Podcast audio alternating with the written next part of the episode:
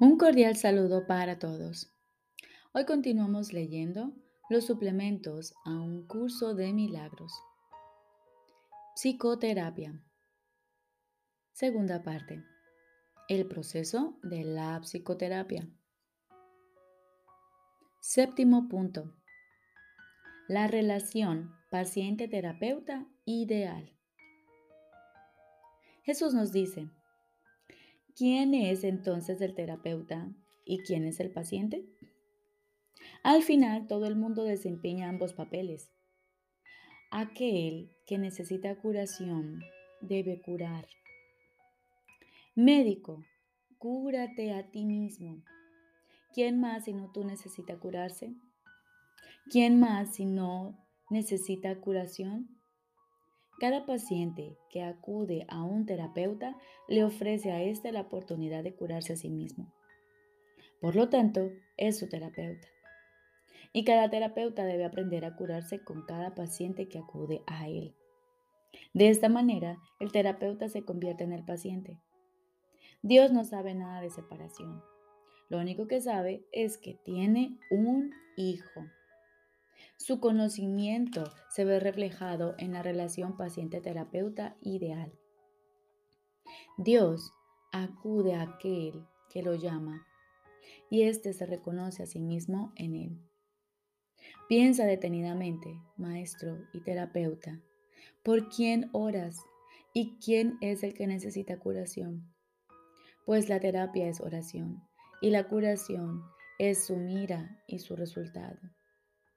¿Qué es la oración sino la unión de mentes en una relación en la que Cristo puede entrar a formar parte? Esa es su morada, a la que la psicoterapia lo invita. ¿Qué sentido tiene la curación de un síntoma si siempre hay otro que se puede elegir? Mas una vez que Cristo ha entrado, ¿qué otra lección hay salvo permitir que se quede? No hay necesidad de más pues eso es todo. Ahí está la curación, la felicidad y la paz.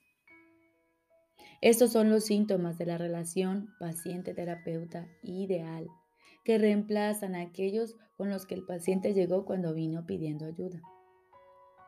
El proceso que realmente tiene lugar en esta relación es uno en el que el terapeuta le dice de todo corazón a su paciente que todos sus pecados han sido perdonados junto con los propios. ¿Qué diferencia hay entre la curación y el perdón? Solo Cristo perdona, pues conoce su total falta de pecado. La visión sana la percepción y la enfermedad desaparece. Pues una vez que su causa ha sido eliminada, no vuelve a presentarse más. Para que esto tenga lugar, no obstante, se necesita la ayuda de un terapeuta muy avanzado capaz de unirse al paciente en una relación santa en la que todo sentido de separación finalmente se supere. Para ello se requiere una cosa, y solo una, que el terapeuta no se confunda a sí mismo con Dios en modo alguno. Todo sanador no sanado cae en esta confusión fundamental de una u otra forma, al considerarse como su propio creador en lugar de creado por Dios. Rara vez, si acaso, es esta una confusión de la que es consciente, o el sanador no sanado se convertiría instantáneamente en un maestro de Dios y consagraría su vida a la verdadera curación. Antes de llegar a este punto, pensó que estaba a cargo del proceso terapéutico y que por lo tanto era responsable de sus resultados.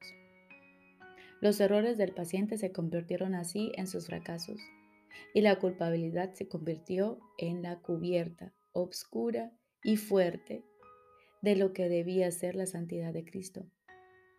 La culpabilidad es inevitable para aquellos que se valen de su propio juicio al tomar decisiones. La culpabilidad es imposible para aquellos a través de los cuales habla el Espíritu Santo. Eliminar la culpabilidad es el verdadero objetivo de la terapia y el evidente objetivo del perdón. En esto su unicidad se puede apreciar claramente. Mas, ¿cómo podría experimentar el final de la culpabilidad quien se siente responsable de su hermano en el papel de guía suyo? Tal función presupone un conocimiento que nadie aquí puede tener, una certeza del pasado, del presente y del futuro, así como de todos los efectos que en ellos puedan ocurrir. Solo desde esta perspectiva omnisciente podría ser posible semejante función. Mas ninguna percepción es omnisciente, ni es el diminuto yo de un solo, de uno solo contra el universo capaz de asumir que posee tal sabiduría, excepto en la locura. Que muchos terapeutas están locos es obvio. Ningún sanador no sanado puede estar completamente cuerdo. No obstante, es tan demente negarte a aceptar una función que Dios te ha encomendado como lo es inventar una que Él no te dio. El terapeuta avanzado en ningún caso puede dudar del poder que hay en él, ni tampoco de la fuente de ese poder.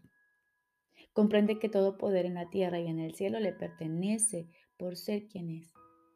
Y Él es quien es debido a su Creador cuyo amor reside en Él y quien jamás puede fallar. Piensa en lo que esto significa. Los regalos de Dios son suyos para dar. Sus pacientes son los santos de Dios, quienes invocan su santidad para hacerla suya. Y según Él las concede, ellos contemplan la radiante, la radiante faz de Cristo, que a su vez los contempla a ellos. Los dementes, al creer que son Dios, no temen ofender, ofrecer debilidad al Hijo de Dios. Repito, los dementes, al creer que son Dios, no temen ofrecer debilidad al Hijo de Dios. Y por esa razón, lo que ven en Él en verdad los atemoriza. El sanador no sanado no puede evitar sentir miedo de sus pacientes y sospechar de su lealtad por la traición que ve en sí mismo. Intenta curar y en ocasiones tal vez lo consiga. Su éxito será limitado y de corta duración. No ve el Cristo en aquel que acude a Él. ¿Qué respuesta puede dar aquel que parece un extraño, ajeno a la verdad y pobre en sabiduría, desprovisto del Dios que le debe ser dado? Contempla a tu Dios en Él, pues lo que ves será tu respuesta. Piensa en lo que en realidad significa la unión de dos hermanos. Luego, Olvídate del mundo y de todos sus míseros triunfos, así como de sus sueños de muerte. Todos son uno y lo mismo, y ahora nada puede recordarse del mundo de la culpa. La habitación se transforma en un templo y la calle en un torrente de estrellas que rozando suavemente se desliza más allá de todos los sueños enfermizos. La curación se ha dado, pues lo que es perfecto no necesita curación y que puede necesitar perdón allí donde no hay pecado. Siéntete agradecido, terapeuta, que puedes contemplar cosas como estas solo con entender tu verdadero papel. Si no lo haces, habrás negado que Dios te crió y por ende no sabrás que eres su hijo. ¿Quién es tu hermano ahora? ¿Qué santo puede venir para llevarte con él a casa? has perdido el rumbo. ¿Cómo puedes ahora esperar ver en él una respuesta que te has negado a dar? Cura y cúrate. No hay otra alternativa que pueda jamás conducir a la paz. Deja entrar a tu paciente, pues viene a ti de parte de Dios.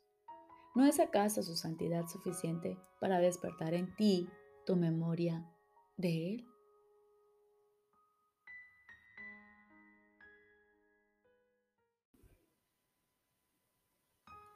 Ahora continuamos con el libro de ejercicios.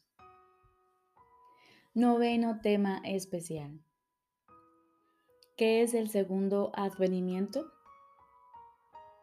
El segundo advenimiento de Cristo, que es tan seguro como Dios, es simplemente la corrección de todos los errores y el restablecimiento de la cordura.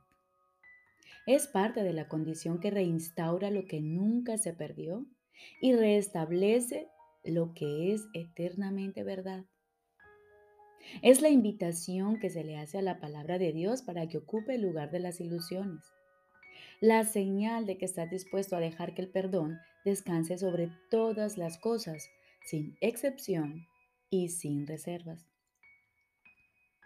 La naturaleza totalmente inclusiva del segundo advenimiento de Cristo es lo que le permite envolver al mundo y mantenerte a salvo de su dulce llegada, la cual abarca a toda cosa viviente junto contigo.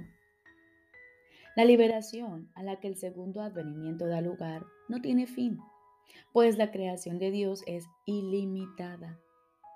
La luz del perdón ilumina el camino del segundo advenimiento porque refulge sobre todas las cosas a la vez y cual una sola. Y así, por fin, se reconoce la unidad.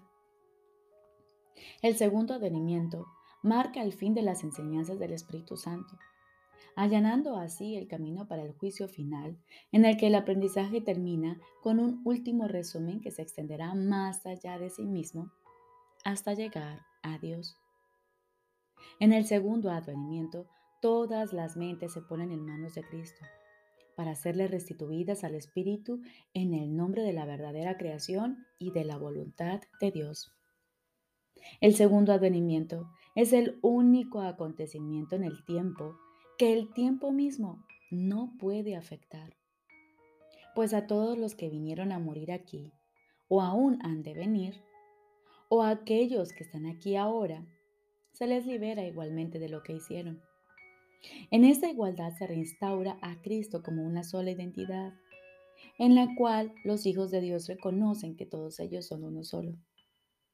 Y Dios el Padre le sonríe a su Hijo, su única creación y su única dicha. Ruega pues porque el segundo atenimiento tenga lugar pronto, pero no te limites a eso, pues necesita tus ojos, tus oídos, tus manos y tus pies.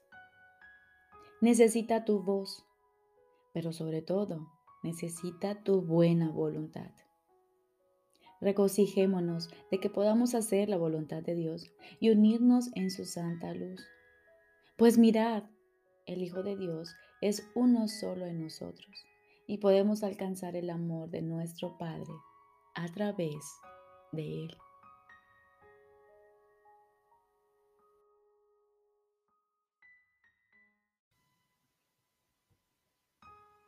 Lección número 305. Hay una paz que Cristo nos concede. Hay una paz que Cristo nos concede. El que solo utiliza la visión de Cristo encuentra una paz tan profunda y serena, tan imperturbable y completamente inalterable, que no hay nada en el mundo que sea comparable. Las comparaciones cesan ante esa paz, y el mundo entero parte en silencio a medida que esta paz lo envuelve y lo transporta dulcemente hasta la verdad, para ya nunca volver a ser la morada del temor. Pues el amor ha llegado y ha sanado al mundo al concederle la paz de Cristo. Padre, la paz de Cristo se nos concede porque tu voluntad es que nos salvemos. Ayúdanos hoy a aceptar únicamente tu regalo y a no juzgarlo, pues se nos ha concedido para que podamos salvarnos del juicio que hemos emitido acerca de nosotros mismos. Y con esto, como todos los días, aquietamos nuestra mente, acallamos nuestros pensamientos y nos disponemos a escuchar la voz de nuestro Padre.